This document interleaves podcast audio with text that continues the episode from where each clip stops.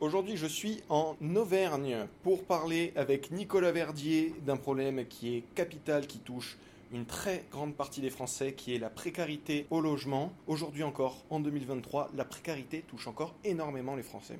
Plus ça va, en plus ça s'accentue, on se rend compte que on a des tranches de population qui sont victimes du mal logement. Donc il y a toute la thématique autour de la précarité énergétique, où on se rend compte qu'il y a des gens qui vivent dans des véritables passoires thermiques. Donc il y a un vrai travail de fond à faire sur, euh, sur les rénovations.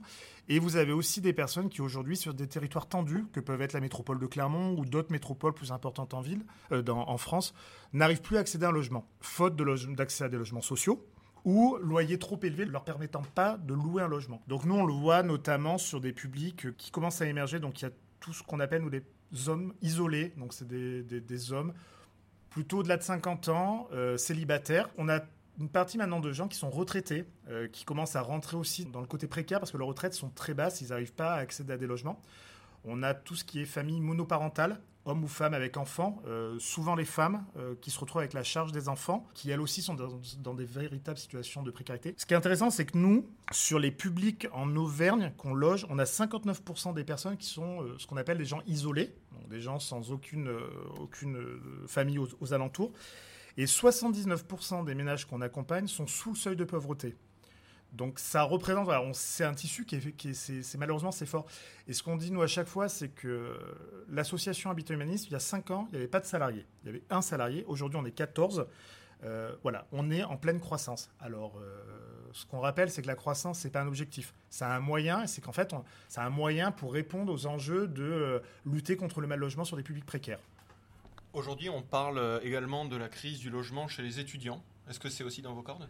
Alors, nous, il faut savoir qu'on le voit, mais on, a peu, on agit peu sur les étudiants. Par contre, on a ouvert dernièrement un tiers-lieu solidaire, donc une escale solidaire, qui utilise le repas comme vecteur de lien social. Et l'idée, c'est que cette escale va être ouverte aux étudiants qui, à la fois, pourront euh, créer du lien, parce qu'on sait que la création de lien est hyper importante pour les gens, et venir partager de temps en temps un repas pour avoir au moins une fois par semaine un repas équilibré. C'est aussi pour recréer du tissu social qui est évidemment très important comme on le sait, surtout après cette période post-Covid très compliquée. Nous, on s'est rendu compte que le Covid a chamboulé beaucoup de choses. Il y a eu une explosion des violences intrafamiliales qui est réelle, ça a été avéré, voilà, ça a été quelque chose de fait. Pas forcément, je parle pas forcément chez nous, chez Habitat Humanisme, mais globalement, on sait qu'il y a eu voilà, une, forte augmentation de ça que les liens se sont distendus, les étudiants se sont retrouvés isolés, il y a eu une augmentation d'une forme de précarité psychique avec voilà l'isolement des personnes vulnérables. Aujourd'hui et depuis euh, la fin de, toutes les, euh, de tous les confinements, on recrée du lien pour que les gens du coup se mettent à se reparler dans les quartiers, réapprendre à se connaître en fait. C'est aussi une de vos motivations au quotidien, vous Nicolas Verdier, de continuer euh, à vous investir dans cette association? En tant que salarié, je ne me considère pas comme étant militant. Par contre, j'adhère aux valeurs effectivement de défense des publics précaires. C'est quelque chose qui me parle parce que moi, à titre perso, j'ai jamais été euh, à vivre cette situation-là, mais de, voir à quel point les gens peuvent très vite sombrer dans la précarité, perte d'emploi, rupture de lien familial, rupture de lien social. Euh, des histoires, nous, on en voit tous les jours, et je, je, battrai toujours faire en sorte que euh, on, mette un toit sur la tête des gens. C'est la base pour la reconstruction individuelle. Quand vous avez un toit sur votre tête, vous pouvez après euh, travailler tous les champs.